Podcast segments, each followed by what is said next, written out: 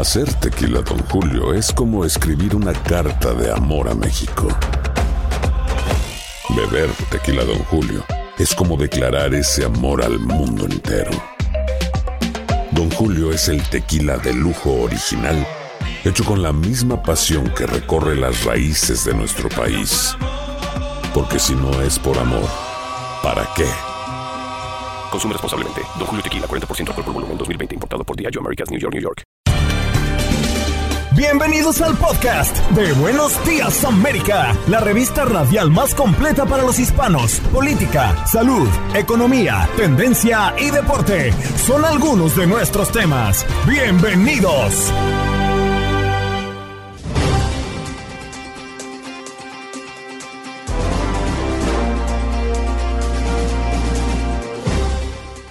Hola, soy Andreina Gandica y este es el podcast de Buenos Días América. A propósito de que hoy, a tempranas horas, el presidente Biden oficializó su candidatura a la reelección, conversamos con Verónica Escobar, copresidenta nacional de la campaña Biden-Harris, para hablar de las fortalezas y los retos del presidente en medio de esta candidatura de cara a la reelección. Además, conversamos con Carlos Fernando Hernández, experto en comercio exterior. ¿Cuáles son los objetivos de China para expandirse en América Latina? Iván Jiménez, economista. La cadena Bed Bath Beyond se declara en bancarrota. ¿Qué pasará con sus clientes y sus tiendas en Estados Unidos? En nuestro segmento de Unidos Somos Uno, como cada martes, Semana Nacional de Concientización sobre la Infertilidad. Y Laura Sgroy, coach profesional de fertilidad natural, nos acompañó en el programa. Aldo Vidal Sánchez en los deportes para hablar del fútbol, sí señor, de México y también el fútbol internacional. El béisbol de las grandes ligas, la NBA en sus partidos de serie de postemporada. Toda la emoción aquí en los contactos deportivos. ¿Qué pasó? Las noticias relevantes. Las historias destacadas. El resumen de lo más importante. Estos son los titulares. El presidente Biden oficializa su candidatura a la reelección y es que Biden hizo oficial a través de un video su postulación para ser el candidato del Partido Demócrata en las elecciones presidenciales de noviembre 2024. En otra información, Ejército Mexicano mata a seis miembros de una célula del cártel Jalisco Nueva Generación al repeler un ataque. Soldados que hacían un recorrido de vigilancia fueron emboscados y atacados a tiros por un grupo de hombres armados. Los militares respondieron y lograron abatir a seis delincuentes y arrestaron a otros seis. Un militar resultó muerto en la acción. Lo que se sabe de la secta en la que murieron más de 70 personas tras un ayuno masivo para conocer a Jesús. El predicador Paul McKersey Nigel, que lidera la llamada Good News International Cross, ha asegurado a las autoridades que encontrarán a más de mil personas que se adentraron en el bosque y fueron a encontrarse con Jesús. El presidente de Kenia comparó la tragedia como un acto terrorista. Y también le informamos eh, y en otras noticias que es probable que la tasa de interés más importante de Estados Unidos alcance próximamente su nivel más alto desde mediados del 2006. Esto porque casi todos los analistas esperan que la Reserva Federal suba una última vez la tasa de fondos federales y la lleve a un rango de 5% a 5.25% en su próxima reunión. Cierren dormitorios de Pace University por el resto de semestre tras el colapso de garaje. El edificio de la Universidad Pace que mm, comparte una pared con el garaje que se derrumbó el pasado martes en Manhattan, será cerrado por el resto del semestre, pues necesitan reparaciones, lo ha informado el plantel educativo. Con simulacros traficantes en el agua, la patrulla fronteriza se entrena para salvar migrantes. Agentes fronterizos localizados en la región del Valle de Río Grande, en Texas, se están entrenando para salvar a migrantes que son empujados al agua y que se lanzan a ríos para llegar a suelo estadounidense, utilizando motos acuáticas, botes, tecnología y uniformados que simulan ser traficantes que abandonan a sus pasajeros. Los agentes comienzan a operar y mientras algunos van tras los delincuentes, otros auxilian a las víctimas. Hispanos y afroestadounidenses entre los más afectados por sustancias tóxicas en el ambiente en Houston. Residentes de las zonas de Fieldward, de Kashmir Gardens aseguran que llevan años sufriendo las consecuencias de la creosota y otras sustancias en el ambiente que estarán provocando cáncer y más enfermedades. Sin embargo, el proceso de saneamiento y reparación a las víctimas sigue en etapa inicial. Atención, alertan de una nueva subvariante del COVID-19. Es altamente contagioso y provoca conjuntivitis en niños. Una extraña subvariante del coronavirus desarrolla conjuntivitis y es considerada muy transmisible entre los niños.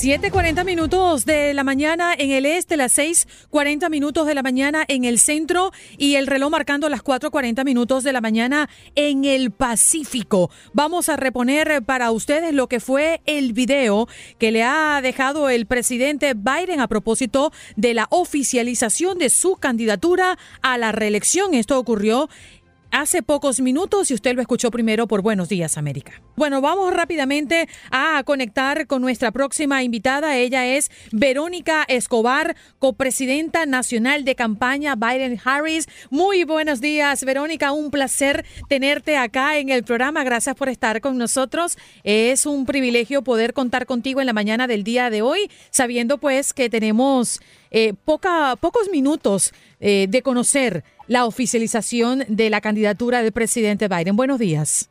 Buenos días y muchas gracias. Es un placer estar con usted. Verónica, creo que lo primero que nos llama la atención en la mañana del día de hoy, ¿por qué a través de un video grabado se habla de la poca exposición del presidente ante los medios de comunicación y esto también la poca interacción o receptividad a las preguntas de los medios. ¿Por qué se ha tomado la decisión de hacerlo a través de un video grabado? Yo creo, y no he hablado con la campaña sobre esta decisión, pero yo creo que quieren asegurar que cada persona en los Estados Unidos vea la información, el mismo video, pero después del video, el presidente y la vicepresidente y, la campaña vamos a asegurar que estamos hablando con ah, personas en cada comunidad, en cada estado, en los Estados Unidos para asegurar que cada persona sepa lo que ha hecho el presidente, todo lo que ha logrado y todo lo que viene adelante, el trabajo que todavía sigue. Verónica, su edad ha sido un punto de cuestionamiento. 81 años estará por cumplir el presidente de los Estados Unidos. ¿Qué respuesta le da el partido a esta pregunta recurrente, a esta incertidumbre que sostiene el estadounidense hoy por hoy de cara a una posible reelección del presidente Biden? Quiero que los votantes vean que el presidente ha hecho el trabajo, ha demostrado que él, él, tiene la energía para poder seguir lo que ha hecho es histórico, el trabajo que hemos hecho juntos, los demócratas ah, del Congreso con la Casa Blanca, es trabajo histórico. Ah, es una persona con mucha sabiduría, mucha experiencia y es lo que necesitamos ahorita especialmente ah, cuando estamos luchando contra republicanos que son extremistas esa experiencia y los valores y la compasión es es lo que necesitamos en la Casa Blanca. Hemos visto en la presentación del día de hoy, por supuesto, gracias al equipo de trabajo que tiene el presidente Biden, varios anuncios. Entre ellos tú, Verónica, como copresidenta nacional de campaña Biden-Harris y también el liderazgo ¿no? que está representando em, el presidente Biden anunciando el liderazgo inicial de la campaña la congresista Lisa. Eh, ha sido muy curioso y creo que también forma parte de la diversidad, ¿no? Con los nombres que hemos visto en, este, en, esta, en esta alocución o en esta presentación del presidente Biden. Y, también vimos que, que, la persona que va a ser nuestra líder de la campaña ah, es latina. El presidente para el presidente él quiere un, gabinete, quiere un grupo, quiere um, trabajar con gente que representa cada esquina de los Estados Unidos, con la diversidad que tenemos. Um, y esos son los valores que para mí uh, me inspiran del presidente, que él, él quiere la diversidad uh, para que cada voz tenga oportunidad de participar. Mm. Verónica, durante el pasado mes de marzo, la aprobación del presidente Biden cayó casi a nivel más bajo de su presidencia. De acuerdo con una nueva encuesta, el presidente tuvo un nivel de aprobación de 38% comparado con el 45% en febrero y 41% en enero. ¿A qué se deben estas cifras y cómo lo toma el partido a propósito del eh, lanzamiento del presidente Biden buscando la reelección? Ahorita somos un, país muy dividido, ah, desafortunadamente, y hay, um, tenemos um, oportunidad, la campaña tiene oportunidad de seguir ah, a unirnos para asegurar que, tenemos um, tanta oportunidad posible en el futuro para cada persona. Es un trabajo muy difícil y pero yo, yo estoy segura que con seguir hablando con cada persona, um, yendo a las comunidades uh, en el país, vamos a ver que, todo esto se va a cambiar. Vamos a ver que los demócratas, especialmente cuando sepan lo que, lo que los republicanos están queriendo hacer con quitar derechos, quitar libertad um, y, enfocarse en los grupos más ricos, vamos a ver esos números cambiar. Mm. Verónica, ¿es una de las principales fortalezas que tiene para la campaña Biden o podrías mencionarnos tú eh, algunos logros durante su administración? Sí, por ejemplo, un, un, logro histórico fue nuestro trabajo en, infraestructura. Vamos a ver uh, durante los, los próximos dos, tres años uh, ese dinero que, que va a llegar a las comunidades, especialmente a las comunidades de más necesidad. Vamos a ver más trabajos y, es algo que ningún otro presidente pudo hacer, ah, ni el presidente ah, ah, Trump, que, siempre estaba hablando de, invertir recursos en infraestructura, él no pudo lograrlo, pero el presidente Biden sí. Vamos a ver también que vamos a, trabajar en, la el crisis del clima. Tenemos que asegurar que tenemos un mundo para nuestros hijos y, para el futuro. Y el presidente Biden fue un líder en eso. También vamos a, a luchar contra el esfuerzo del Partido Republicano de quitar quitarnos el seguro social y el cuidado de, salud. Ah, hemos avanzado mucho, uh, mucha de nuestra agenda en, los pasados ah, tres años con presidente Biden, pero tenemos más trabajo que hacer adelante. Mm. Y el apoyo que Biden ha recibido de los demócratas en el Congreso, a pesar de que se encuentra dividido con los legisladores republicanos, Verónica vamos, vamos a seguir trabajando muy duro en un modo bipartidista. Ah, es difícil y, vamos a tener que trabajar muy um, con, con, esos republicanos que quieren avanzar una agenda para nuestro pueblo, para nuestro país. Vimos que tuvimos éxito en los pasados ah, dos años ah, trabajando en un modo bipartidista. Vamos a, tener que seguir en ese modo. Verónica, te damos las gracias eh, por estar con nosotros bien tempranito en la mañana. Sabemos que ha sido una mañana sumamente movida y lo que viene a propósito de este video que le está dando ya la vuelta al mundo, tus últimas palabras como parte del equipo de campaña del presidente Biden.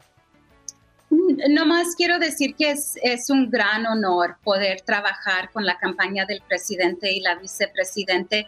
Tenemos mucho trabajo adelante, pero estamos listos. Muchísimas gracias, Verónica, por estar con nosotros esta mañana. Que tengas extraordinario día. Usted también, gracias.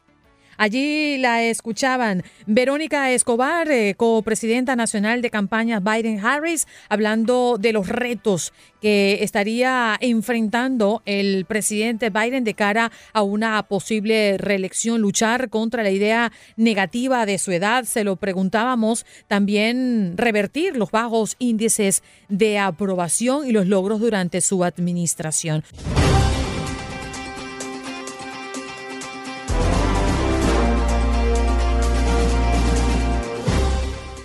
Y nosotros nos vamos con nuestro próximo invitado. Ya está listo Carlos Fernando Hernández, experto en comercio exterior, para hablar de un tema sumamente interesante y curioso. Carlos, buenos días, primero que nada.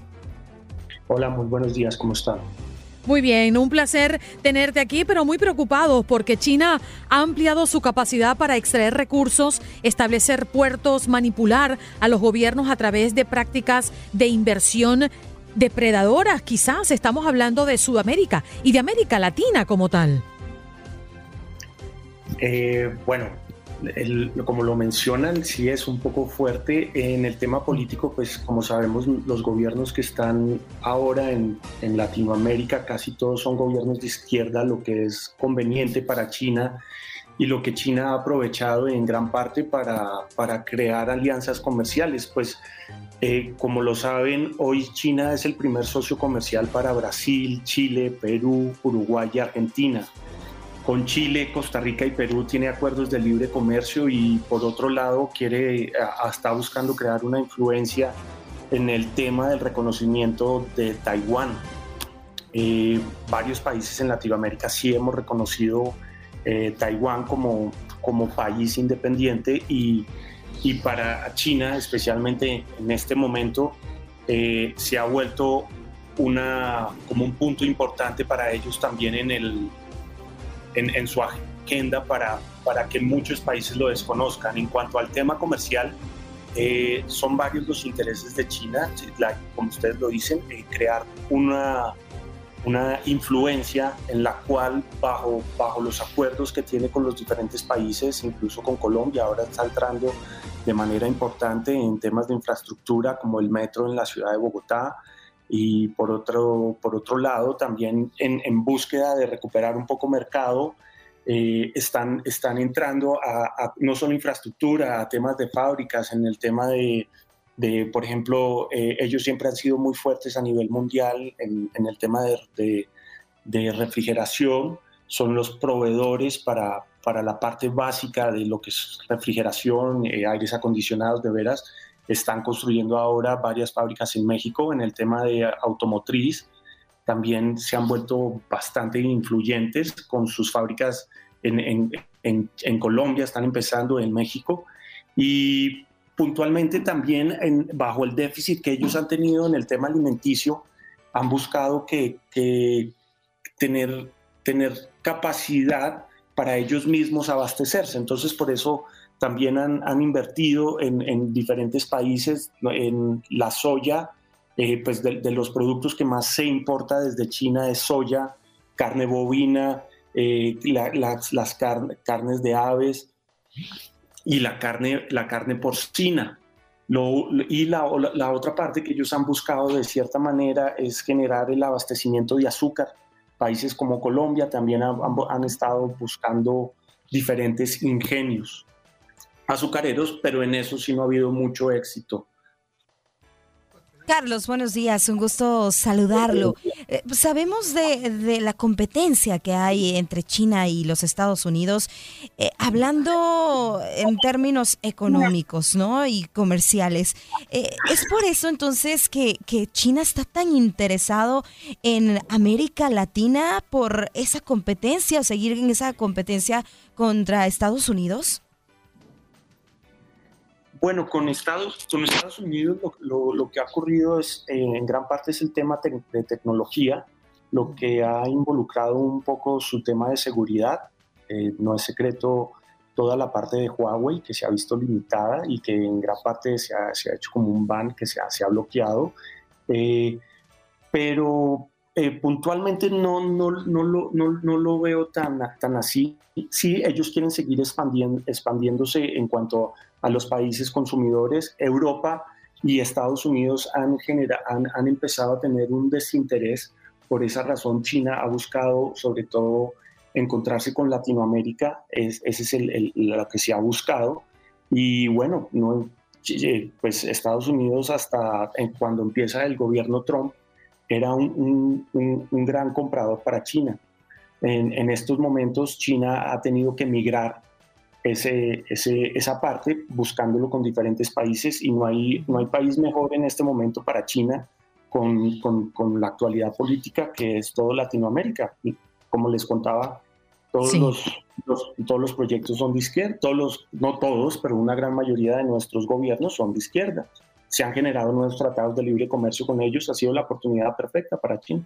Claro, Carlos, fíjate que me llama poderosamente la atención porque has hecho una clasificación y seguramente te quedaste corto con la cantidad de, penetración que ha tenido China en América Latina. China tiene la capacidad y la intención evidente de promover su tipo de, de autoritarismo y, y amasar poder e influencia a expensas de estas eh, democracias, digo yo, ¿no?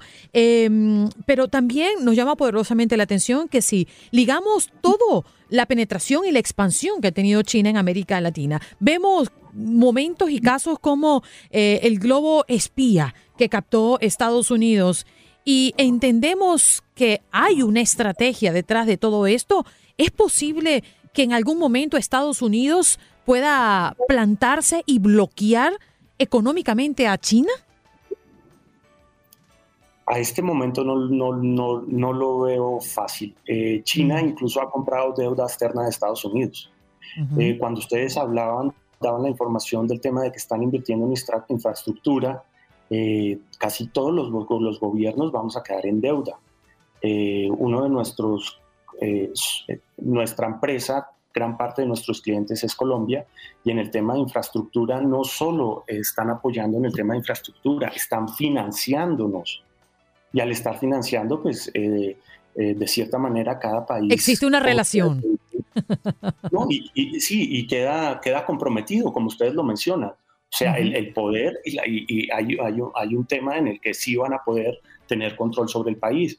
Simplemente eh, los beneficios que se nos están dando, de cierta manera habrá que devolverlos. Pero también es muy cierto, Carlos, que hoy por hoy importar desde China en Estados Unidos se ha hecho mucho más difícil y se ha hecho mucho más costoso, sobre todo.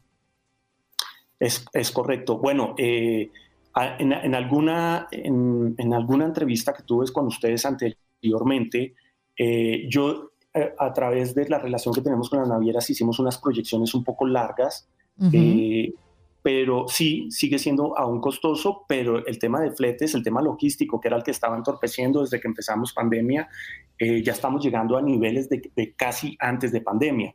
Entonces, en esa parte les puedo decir que me equivoqué, pero sigue siendo costoso y se han creado en Estados Unidos diferentes barreras en las cuales eh, el, tema de, tener productos desde China sí, e, e, efectivamente es mucho más costoso.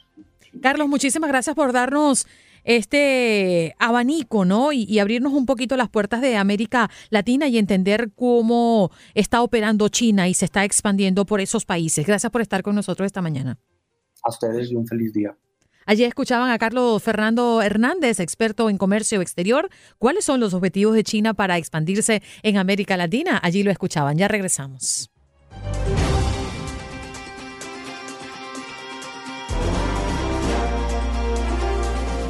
Y a esta hora cambiamos radicalmente de tema. Recibimos a Iván Jiménez, economista, para hablar de esto que ha causado mucha curiosidad y sigue causando impacto en la economía estadounidense. Iván, buenos días, gracias por estar con nosotros. Buenos días, Navidad. ¿Cómo están todos? Muy bien. Vamos a hablar de Batman and Beyond, que ha declarado bancarrota recientemente, poniendo fin a un capítulo, Iván, tumultuoso para el minorista de artículos para el hogar en apuro. Esta compañía, Iván, había ya pasado el último año haciendo una serie de recortes de empleo y también anunciando cierres de varias tiendas. Pero ¿cómo llega una cadena como Bed Bath Beyond a la bancarrota? Bueno, la bancarrota es una reestructuración de deuda y compromisos. No necesariamente implica que, que se van fuera de operaciones. Lo vimos con las compañías automotrices. En este caso, que, que, algunas de ellas se reestructuraron y bueno, volvieron a la vida.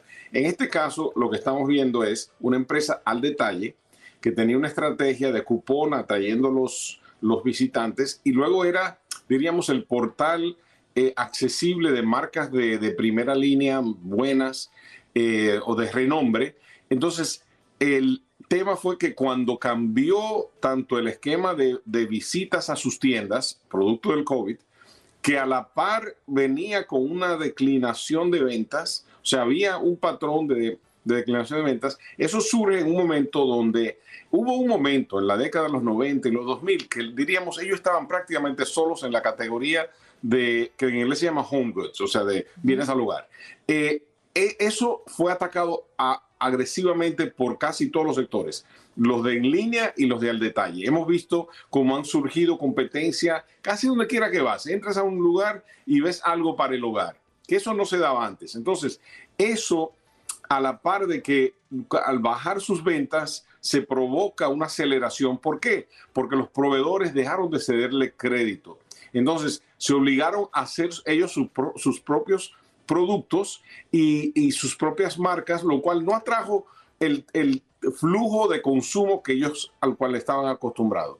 Y entonces el año pasado se les cerraron muchas puertas y eso provocó que tuvieran que tomar la decisión de reestructurar. Y recordemos que durante la pandemia ellos eran una de las llamadas acciones meme, o sea, meme stocks, de las que se dispararon por las nubes sin razón, sin razón fundamental pero fueron una de las que atrajeron la atención en ese momento. Pero lo que le, les provocó fue una combinación de que atraían el, el, tráfico a sus tiendas a través de cupones, si recuerdas, uh -huh. los recibía todo el mundo en su hogar, pa, para atraer a las personas que llegaran a sus tiendas, sumado a que el sector fue eh, eh, competido y luego disminuyeron sus porcentajes de, diríamos, de, de, de cartera de compra en, en, ese sector y a eso le sumamos eh, la, la, dificultad financiera que, en la que se vieron. Y eso da una reestructuración organizada, sí. que es lo que está pasando cuando se, se, hace una bancarrota.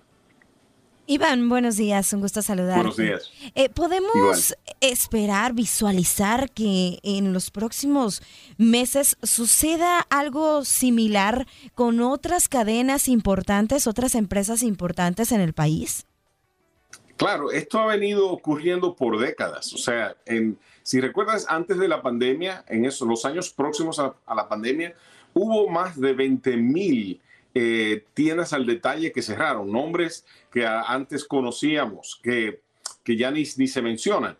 Eh, y sí, en respuesta a tu pregunta, sí, es, es estimado que si una cadena tiene costos muy elevados, eh, fijos, pues va a tener, para poder, por ejemplo, y te doy un ejemplo, estas cadenas hacen a veces sus alquileres de, hogar, de, de tiendas por, unos, por unas, dura, unas duraciones de 30 años. Uh -huh. Entonces es un compromiso que asume la cadena por esa unidad de, al detalle de 30 años. Tal vez en el año en, la, en que la firmó hace 10 años, todo iba maravillosamente bien. Hoy día no le dan los márgenes a ese tipo de alquiler. Entonces, ¿qué pasa? Si hay algún cambio que ya ese lugar no es tan rentable como lo que vimos, por ejemplo, en Chicago con Walmart, que, abrió, que tenía tiendas y nunca fueron rentables para ellos. Pero ya claro. eso es un asunto tanto de demográfica como ajuste de oferta y esa es parte de la dinámica uh -huh. de la libre empresa. Iván. Que tú tratas, si funciona, funciona y si no funciona,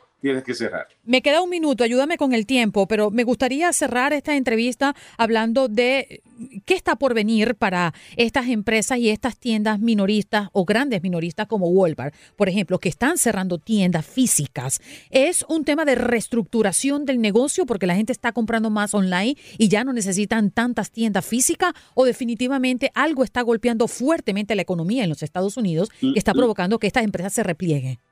La economía no lo es todavía. O sea, todavía tenemos un, un rebose de, de, empleos y de liquidez. El consumidor todavía tiene mucho dinero. Es algo que va a la data eh, puntual y a las decisiones puntuales del consumidor. El consumidor hoy día tiene muchas ofertas a su disposición, digitales y rápidas, y le llegan al hogar, entonces ya está acostumbrado a comprar con esa facilidad. Las empresas tienen que ajustarse al recipiente, no al revés. Si el consumidor no tiene que ajustarse al distribuidor y al punto de detalle, sino el punto de detalle al consumidor. Y lo que, lo que estamos viendo hemos, es tal vez la economía más robusta de nuestra historia que hoy, de hoy en adelante, tal vez cambie, es otro tema, pero hemos visto tanta noticia negativa y sin embargo los empleos rebosan en Estados Unidos. Y esa es la belleza del dinamismo que, del cual disfrutamos. ¿Podríamos entrar en una recesión en los próximos meses? Si el petróleo se dispara por mm. encima de 100 dólares, sí. Si, si afecta a los empleos, sí, pero los sectores que están supuestos a estar afectados no lo están. Iván, y todavía me quedó un tema pendiente porque compradores de vivienda con buen crédito estarían pagando más tasas hipotecarias altas en este país. Gracias por estar con nosotros, nos tenemos que despedir. Con mucho gusto. Iván Jiménez, economista, en nuestro programa de hoy. Buenos días, América.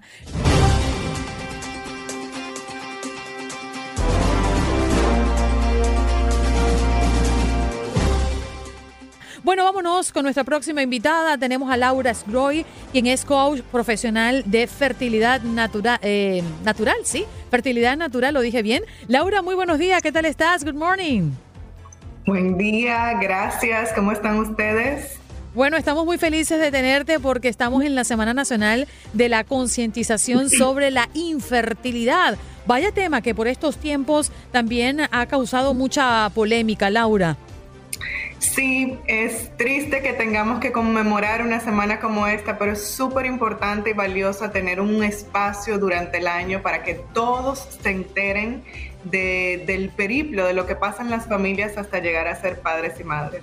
Laura, la infertilidad afecta a cerca de 7.3 millones de mujeres y su pareja en los Estados Unidos también vienen siendo afectadas, ¿no? Eh, por este interés de procrear y de no poder. Tú tenías 0.3% de quedar embarazada, eso es casi nada. ¿Qué hiciste para poder lograrlo y por qué eh, optaste por un método natural? Cuéntanos tu historia. Gracias. Yo venía simplemente observando mi cuerpo porque estaba en mis tempranos 30, digamos, en mis 32. De hecho, estaba investigando para escribir mi libro In Our 30 sobre treintañeras y me llegaban estas alertas sobre dos cosas principalmente, el techo de cristal y la infertilidad en los 30. Yo investigaba sobre mujeres y hombres en sus 30 y esas eran las noticias más frecuentes. En mi caso estaba bien, no estaba planeando tener hijos en ese momento, ya estaba casada, pero tranquila, y de repente empiezo a tener un desbalance hormonal, mi ciclo empieza a hacerse cada vez más corto y empecé a investigar. Primera doctora, ginecóloga, me dice, observa, simplemente unos meses, y yo, bueno endocrinóloga, sí, eso lo podemos arreglar con unas pastillas anticonceptivas, hormonas, y yo, mm, no me pareció. Cuando decido seguir buscando información, una persona de confianza me dice, ve a una clínica de fertilidad, y yo, no quiero hijos ahora mismo, pero ve, estás en tus 30, ve. Cuando voy, me hacen esos análisis que arrojaron ese resultado que mencionas, 0.03 en mi hormona antimuleriana que indica mi reserva ovárica totalmente disminuida los números de una persona menopáusica apenas en mis 32 años. Entonces, obviamente fue una noticia muy dura. Eh, la doctora me hizo tres recomendaciones. Puedes tratar natural dos meses más, o sea, simplemente con el método del hacer el amor en los días más fértiles. Si no, inseminación artificial sería una opción para ti y si no, tendríamos que buscar donantes de óvulos porque no tienes óvulos suficientes para un tratamiento in vitro. Todavía me emociono cuando recuerdo eso porque fue muy doloroso recibir esa noticia, como les pasa a más del 17% de la población mundial hoy en día. Pero algo me dijo dentro de mí al pasar esos dos meses naturalmente que no, no estaba lista para asumir un tratamiento. Yo sentía que no había hecho mi tarea totalmente, que no había investigado por mi parte y a eso me dediqué. Empecé a investigar cada uno de mis resultados en mi diagnóstico, cómo los podía adaptar, cómo los podía mejorar de una manera natural, cambiando mi estilo de vida, con alimentos, con terapia alternativa. Y después de lograr balancear mis hormonas, empecé además a trabajar con coach de alimentación, empecé a cambiar mi rutina de ejercicios, organicé mi sueño, mi descanso, mi ingesta de agua, hice unos nueve pasos que luego les puedo comentar que me ayudaron a concebir cinco meses después de este diagnóstico. Fue el regalo de mi vida. Laura, buenos días, un gusto saludarte, qué bueno escuchar tu testimonio. Creo que hay muchas parejas que, que tienen esta dificultad y que, bueno, conocen eh, doctores, conocen especialistas, pero me llama mucho la atención este concepto de coach de fertilidad. ¿De, ¿De qué se trata? ¿Cómo es que los asesoras, los guías, ahora que ya estás, ya pasaste esa etapa y ahora pues tú estás de este lado tratando de ayudar a esas parejas a poder concebir, poder tener hijos y, bueno, pues ampliar su familia? Sí, Janet, mira, fue un proceso en general muy, muy solitario. Mi proceso fue muy solitario como es el de la mayoría de las personas que están buscando bebé con esfuerzo. Uno va a los médicos, va a las citas, va por su parte, pero no raras veces tiene la confianza de compartir lo que está pasando con alguien. Y justamente mientras yo pasaba por este proceso a nivel personal, me estaba formando como coach profesional en la Universidad de Miami. Entonces, al tiempo que ya me había certificado y que ya tenía mi bebé, yo empecé a compartir la información cuando me sentí lista, cuando ya no lloraba al hablar de esto. Empecé a compartir la información con personas cercanas, con amigas, con colegas, y me di cuenta que la mejor manera de hacerlo era combinando la información que había recopilado mi experiencia con las técnicas y estrategias del coaching. ¿A qué me refiero eso? Organicé un protocolo de nueve pasos. Además, me siento con la persona, converso con ella, escucho su historia, veo qué ha hecho, qué no ha hecho, dónde ha ido, dónde no ha ido, cómo es su día a día, su dieta, qué hace ya bien, qué puede hacer mejor. Entonces, es un proceso de acompañamiento. Yo le digo a mis, a mis parejas, a mis, a mis pacientes, eh, van de la mano con su pareja, en la otra mano con su médico, con Dios o en lo que crean encima y delante y conmigo detrás apoyándolo, su espalda apoyándolo, porque es un proceso difícil, doloroso, en el que es vital tener esperanza, en el que es vital mantenerse positivo, mantenerse acompañado. Y me honra ser testigo de, ese camino que recorren tantas familias, a veces por años, hasta llegar a convertirse en padres y madres. Sí, señor, y la verdad es que ha dado en un punto creo que muy importante, Laura, es la tranquilidad, la confianza y el optimismo dentro de este proceso. Y eso solo se logra con personas que puedan generarte, ¿no? Esa sensación de que sí es posible, que vamos en el camino correcto, que existen evidencias de estos métodos naturales y otros métodos que nos gustaría rápidamente que nos comentaras. ¿Cuáles son los que usan? Sí, mira, te comparto mi protocolo, lo pongo a la orden del mundo. Yo hice, hoy en día me doy cuenta que hice nueve pasos. En ese momento lo hacía todo lo que encontraba a mi mano, lo probaba todo, pero luego ya conciencia como coach organicé y me di cuenta que fueron nueve.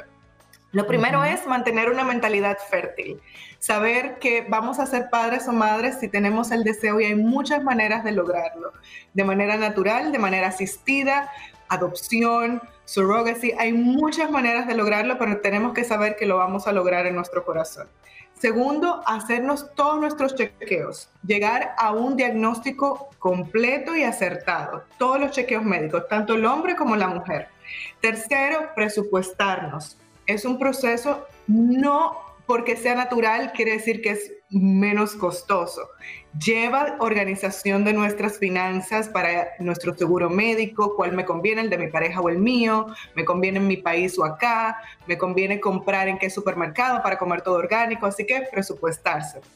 Desintoxicarse, no solo a nivel alimenticio, mucha agua, cosas orgánicas naturales, sino también nuestros espacios, los productos que usamos para limpiar, tratar de que no tengan color ni olor, cero fabuloso, eh, los productos que usamos para nuestro cuidado personal, que tengan la, la, menor cantidad de tóxicos y químicos posible.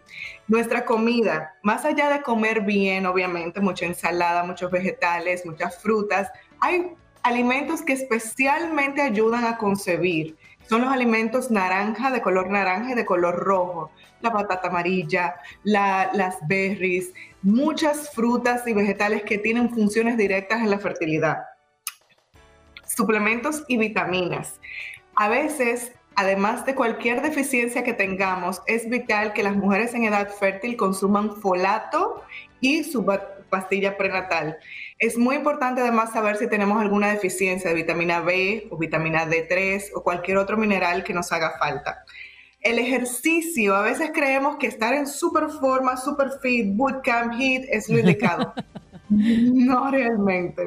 A mí me pasaba esto en el momento más en forma de mi vida, no lo podía creer y es que al contrario, el cuerpo necesita movimiento, activar tu circulación, pero de bajo impacto, que no acelere tu proceso cardíaco, porque ese es... When something happens to your car, you might say,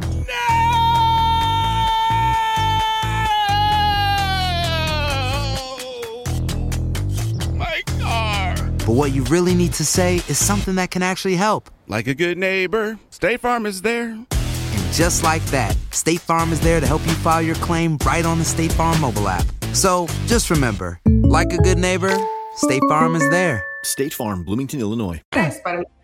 Me quedan 20 segundos, pero no me quiero ir sin antes preguntarte dónde podemos encontrar más información y dónde podemos encontrarte a ti particularmente. A la orden en Instagram, Fertility with Laura, y si no, en mi en mi website laurasgroy.com. Mi nombre, laurasgroy.com. Gracias, Laura, por acompañarnos esta mañana en este nuestro segmento Unidos Somos Uno. Laura Sgroy, coach profesional de fertilidad natural. Estás escuchando el podcast de Buenos Días América, la revista radial más completa para los hispanos. Escúchanos en las diferentes plataformas: Euforia, Spotify, TuneIn y iHeartRadio. Tu DN Radio. Vivimos tu pasión. Adrenalina, pasión y orgullo. Todo por ser campeones. En Buenos Días América. Contacto Deportivo.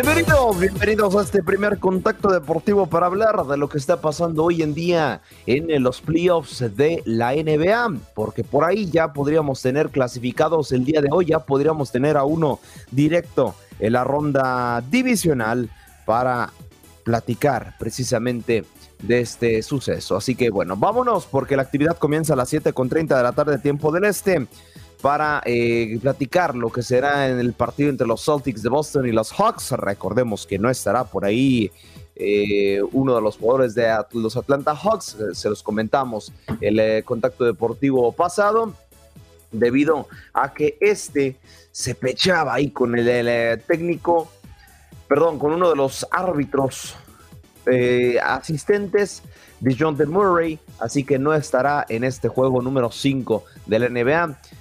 Una baja sensible, me parece que no una tan fundamental como para frenar las cosas contra los Celtics, pero bueno, ya veremos. Si los Celtics ganan el día de hoy, estarían clasificándose a la ronda divisional. Si los Atlanta Hawks también ganan, pues acortan la distancia 3 por 2. Del otro lado, a las también 9 de la noche, tiempo del este, los Denver Nuggets estarán midiendo a los Timberwolves Aquí Denver también lo sigue ganando 3 por 1. En caso de que se imponga este juego más, también estaría clasificándose a la ronda divisional. Y pues por si ya estaban cansados de que se clasificaran la ronda divisional el día de hoy, pues también los Phoenix Suns pueden hacer algo similar si es que se imponen a los LA Clippers el día de hoy. Así que todas las series que se juegan el día de hoy están 3 por 1, al igual que las que se juegan mañana, a excepción de los Kings frente a los eh, Golden State Warriors. Así que hoy mañana ya a lo mejor estaríamos hablando de clubes clasificados a la ronda divisional para que estén muy atentos, ya que Buenos Días América les diremos si es que esto pasa, si es que esto no pasa, bueno, etcétera. Así que la mejor de las suertes para todas las franquicias que compitan tanto el día de hoy como el día de mañana. Ahora, también eh, cabemos recalcar ¿no? que dentro de las noticias de la NBA, pues por ahí destaca la participación de LeBron James, así como tal, ¿eh? muchos medios lo apoyan como en el nombre del rey, porque King LeBron, así es, el conjunto de los Lakers, también podría clasificarse a la ronda divisional. Es un club que tiene todavía posibilidades, más que muchos de los que ya su serie va 3 por 1. Pero, eh, ¿por qué lo ponen así como el rey Lebron? Es que mm, en el nombre del rey, porque en caso de que LeBron James se lleve estos eh, playoffs, también sería uno de los jugadores top 3 de la liga en sumar mayor cantidad de minutos en una ronda de playoffs de la NBA. Así que bueno, por ahí está el datito referente a lo que pasa con eh, LeBron. Así que bueno, así la información al momento de lo que respecto y acontece en el apodado mejor básquetbol del mundo, en el deporte Rafa.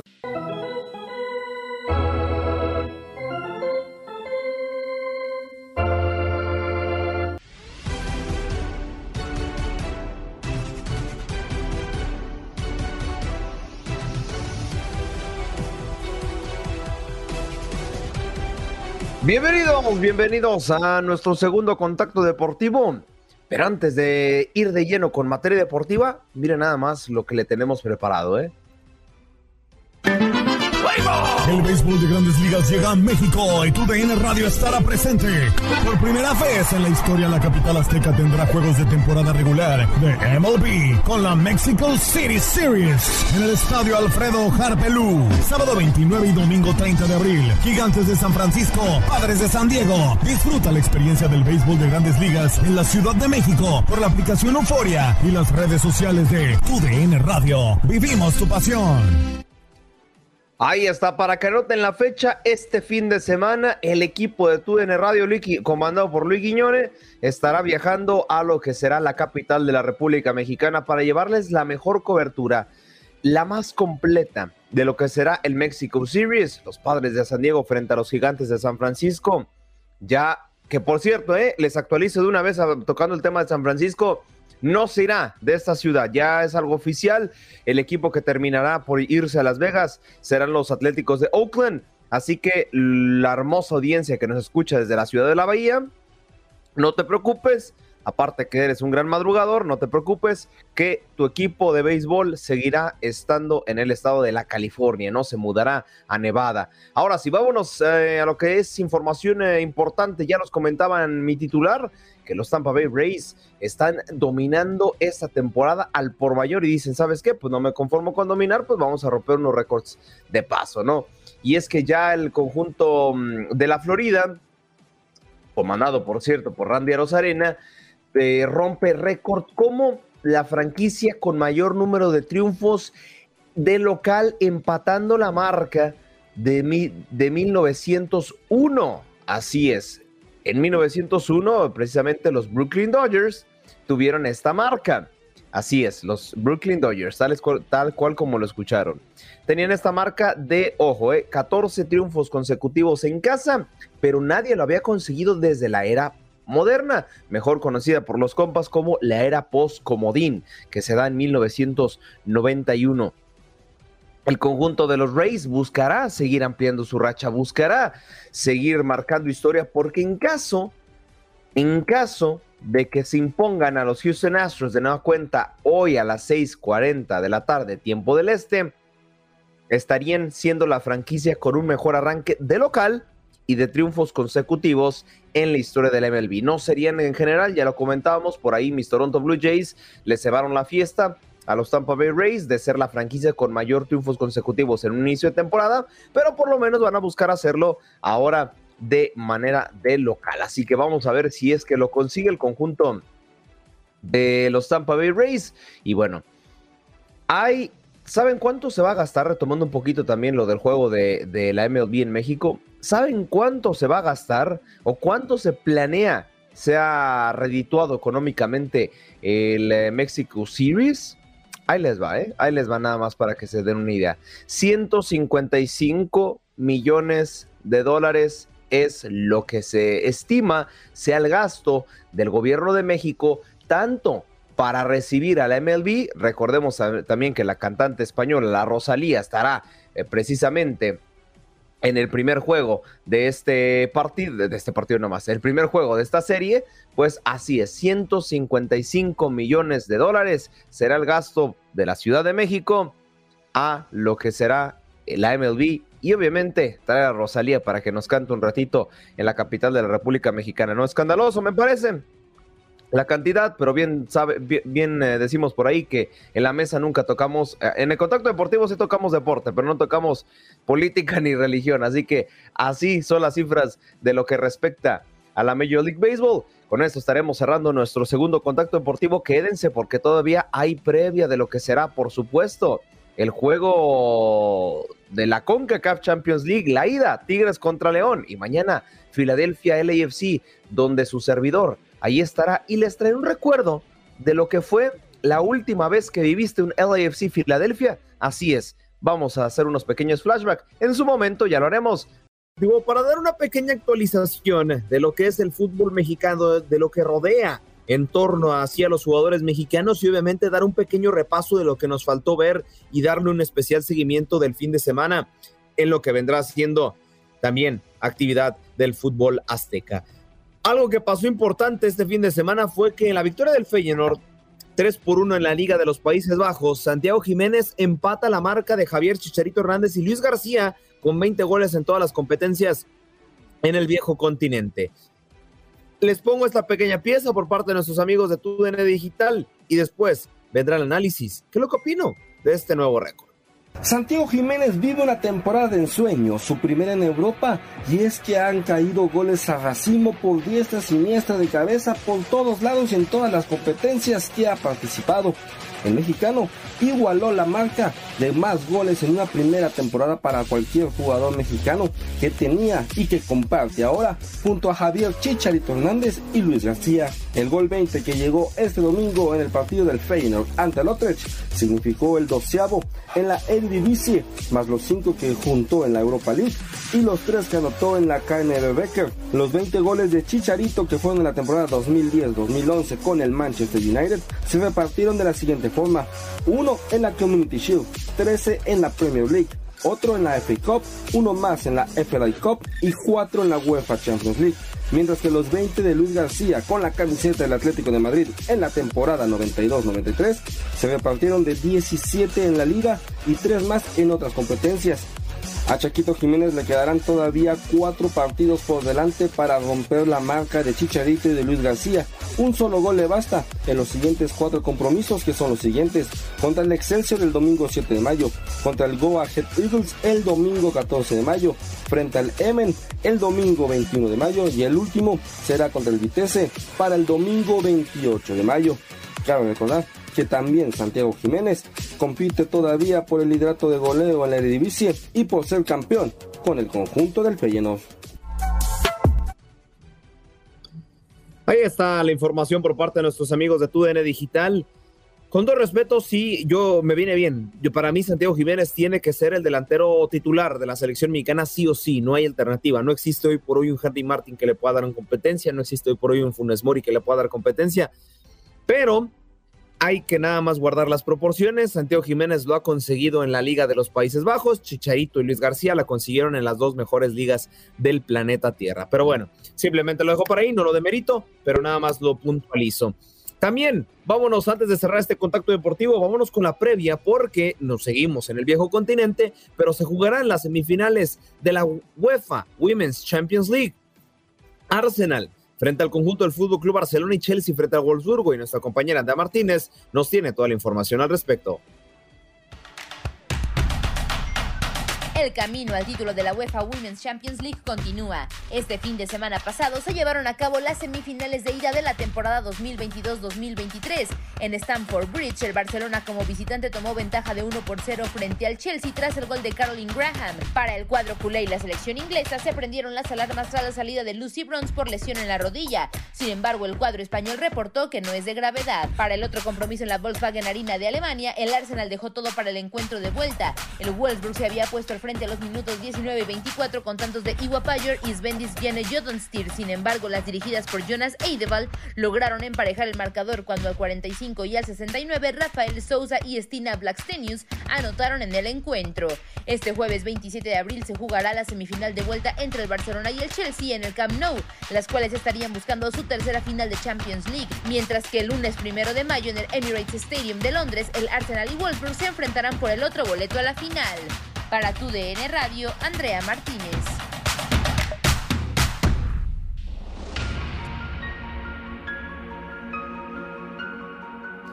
Así es, se los venía adelantando desde el primer eh, contacto deportivo.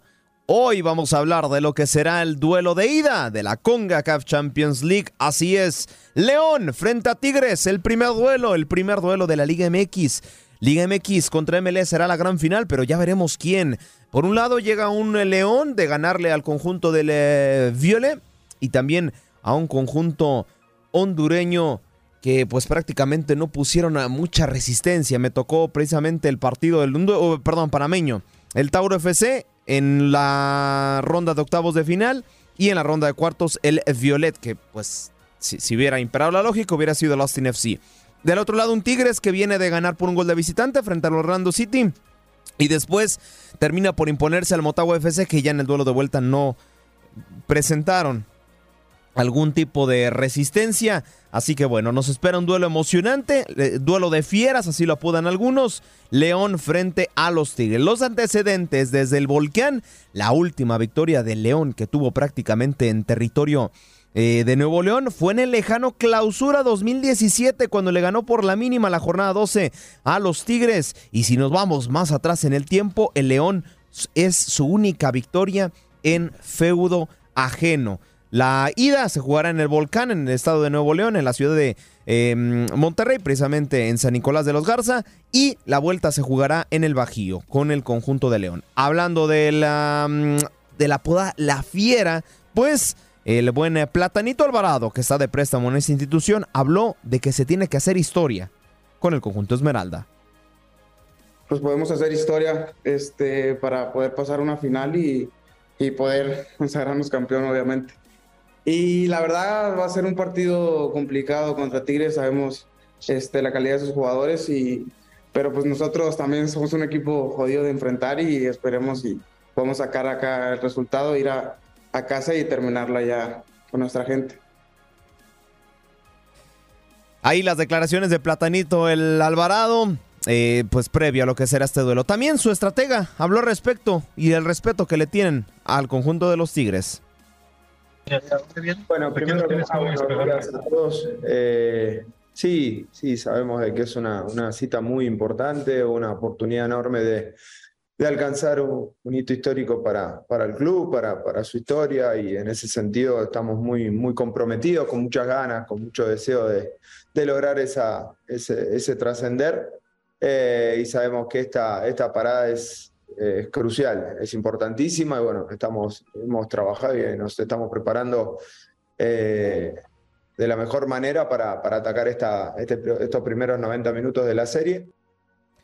Hay las declaraciones de Nicolás Larcamón, mientras que del otro lado habló en conferencia de prensa tanto Robert Dante Siboldi como Fernando Gorriarán, que por cierto Alex Santos Laguna le ha costado un poco eh, aplacarse al equipo de la Universidad Autónoma de Nuevo León. Sin embargo, ya recibe algunas instrucciones de su técnico de dónde lo quiere jugar, cómo quiere que juegue. Y bueno, ya recibe este nuevo aire, ¿no? El de jugador argentino. También habló previo a este duelo y habla del respeto que le tiene Tigres al conjunto Esmeralda. Eh, todo, creo que es un equipo muy completo, ¿no? Eh, tiene grandes jugadores que, bueno, son muy jóvenes también a la vez, eh, tienen mucha dinámica. quizás no es el León de hace unos años de, Nacho Ambriz, pero, pero sí tiene esa, esa intención de, de tener la pelota, de, ser contundente. Entonces, bueno, ya lo venimos trabajando desde el viernes, va a ser un partido muy difícil. Sabemos que, que tenemos que tapar eh, muchos espacios porque ellos intentan jugar mucho por dentro, entonces tratar de, contrarrestar esas virtudes que ellos tienen y obviamente que, que deben de tener debilidades como las tenemos todos. Ahí está, para finalizar este contacto deportivo, las estadísticas en los últimos seis enfrentamientos entre ambos dos, el León, ojo, eh, el León se ha llevado solamente dos duelos, Tigres se ha llevado tres y solamente un empate. De hecho, la victoria más reciente del conjunto del León frente a los Tigres fue 1 por 0 en el eh, Apertura 2002. Em, prácticamente en esta previa de lo que será la gran final de la CONCACAF Champions League y mañana Philadelphia Union frente al LAFC donde estará su servidor. Con esto cerramos nuestro cuarto y último contacto deportivo. Gracias por acompañarnos en nuestro podcast. Buenos días América. Y recuerda que también puedes seguirnos en nuestras redes sociales. Buenos días AM en Facebook y en Instagram. Arroba Buenos días América. AM. Nos escuchamos en la próxima. Boost Mobile tiene una gran oferta para que aproveches tu reembolso de impuestos al máximo y te mantengas conectado. Al cambiarte a Boost, recibe un 50% de descuento en tu primer mes de datos ilimitados. O, con un plan ilimitado de 40 dólares, llévate un Samsung Galaxy A15 5G por $39.99. Obtén los mejores teléfonos en las redes 5G más grandes del país. Con Boost Mobile, cambiarse es fácil. Solo visita boostmobile.com. Boost Mobile, sin miedo al éxito. Para clientes nuevos y solamente en línea, requiere AroPay. 50% de descuento en el primer mes requiere un plan de 25 dólares al mes. Aplican otras restricciones. Visita Boost para detalles.